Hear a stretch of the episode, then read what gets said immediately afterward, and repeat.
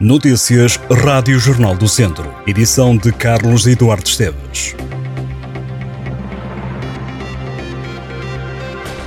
Um homem de 38 anos foi detido e encaminhado para a prisão de Viseu na sequência de vários episódios de agressões a companheiras. O suspeito tinha a decorrer um processo de violência doméstica contra a ex-mulher e na última semana voltou a usar a força, mas desta vez contra a atual namorada de 44 anos, confirmou o Jornal do Centro junto de fonte policial. O caso aconteceu na cidade de Viseu, tudo começou com a polícia a ser chamada para uma ocorrência que dava conta de um desentendimento entre cidadãos, tratando-se do casal que estaria junto há alguns meses. Ao que foi possível apurar, o suspeito foi ter com a vítima ao local de trabalho para conversar, mas o ciúme do homem levou a mulher a pedir que terminassem a relação. O indivíduo não gostou, fugiu com o telefone da vítima. A PSP ainda tentou localizar o suspeito, mas sem sucesso. No dia seguinte, já em casa, a vítima voltou a ser abordada pelo homem, que voltou a acusar a mulher de traição.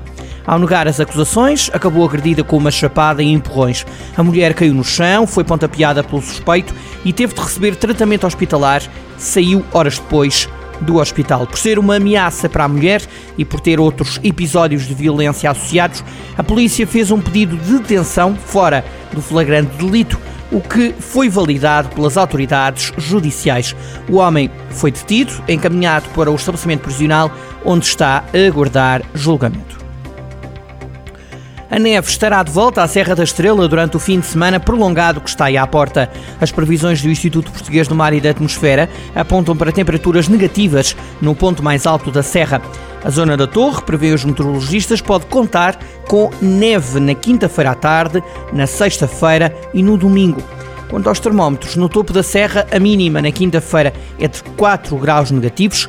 Na sexta-feira, a temperatura desce para os 5 graus abaixo de zero. Durante sábado e domingo, a temperatura mínima rondará os 3 graus negativos.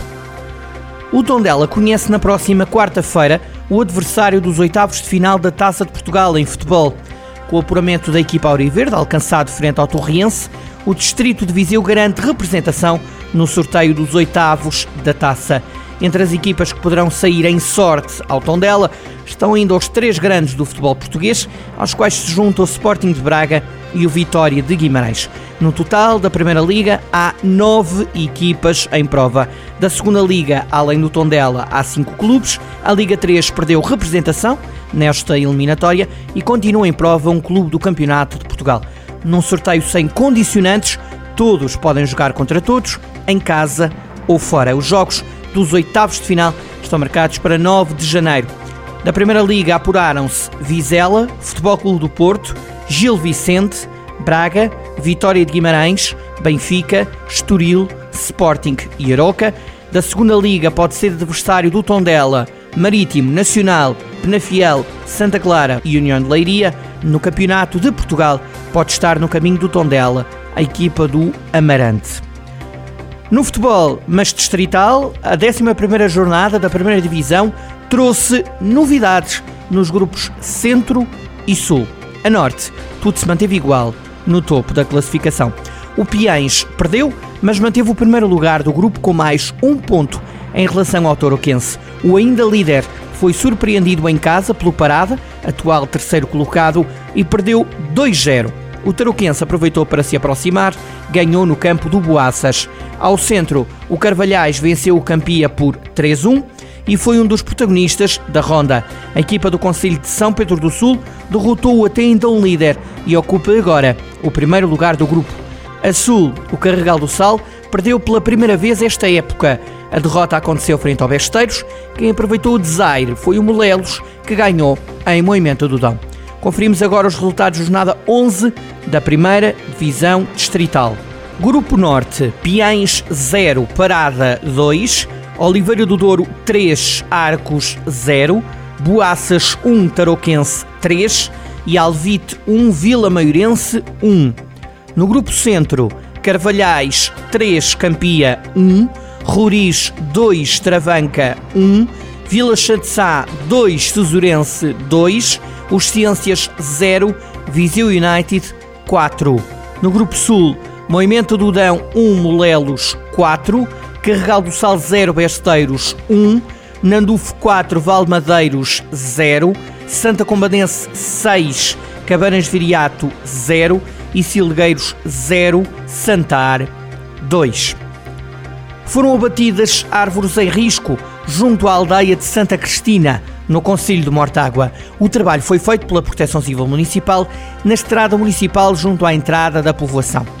A intervenção preventiva visou o abate de árvores de grande porte que apresentavam risco de queda para a estrada. A Câmara de Mortágua reconhece que foi uma intervenção de alguma complexidade, intervenção que contou com a colaboração da E-Redes, dada a existência de cabos de eletricidade na zona e a necessidade de efetuar a operação com todas as condições de segurança. A organização não governamental Together International vai realizar em Mangualde um exercício prático de catástrofes e deslocamentos e está a pedir voluntários para fazer apoio à iniciativa. O exercício decorre de 8 a 10 de dezembro na base logística da ONG em Mangualde, nas instalações da antiga tipografia central, perto do bairro Nossa Senhora do Castelo. A ONG apela à participação da comunidade de Mangualde como figurante ou membro do staff para apoiar nas ações práticas do curso. Diz a Together International que o participante deve preparar-se para desempenhar o papel do deslocado, permitindo que os participantes pratiquem intervenções em situações reais. As inscrições para a simulação de catástrofe estão abertas e são feitas online.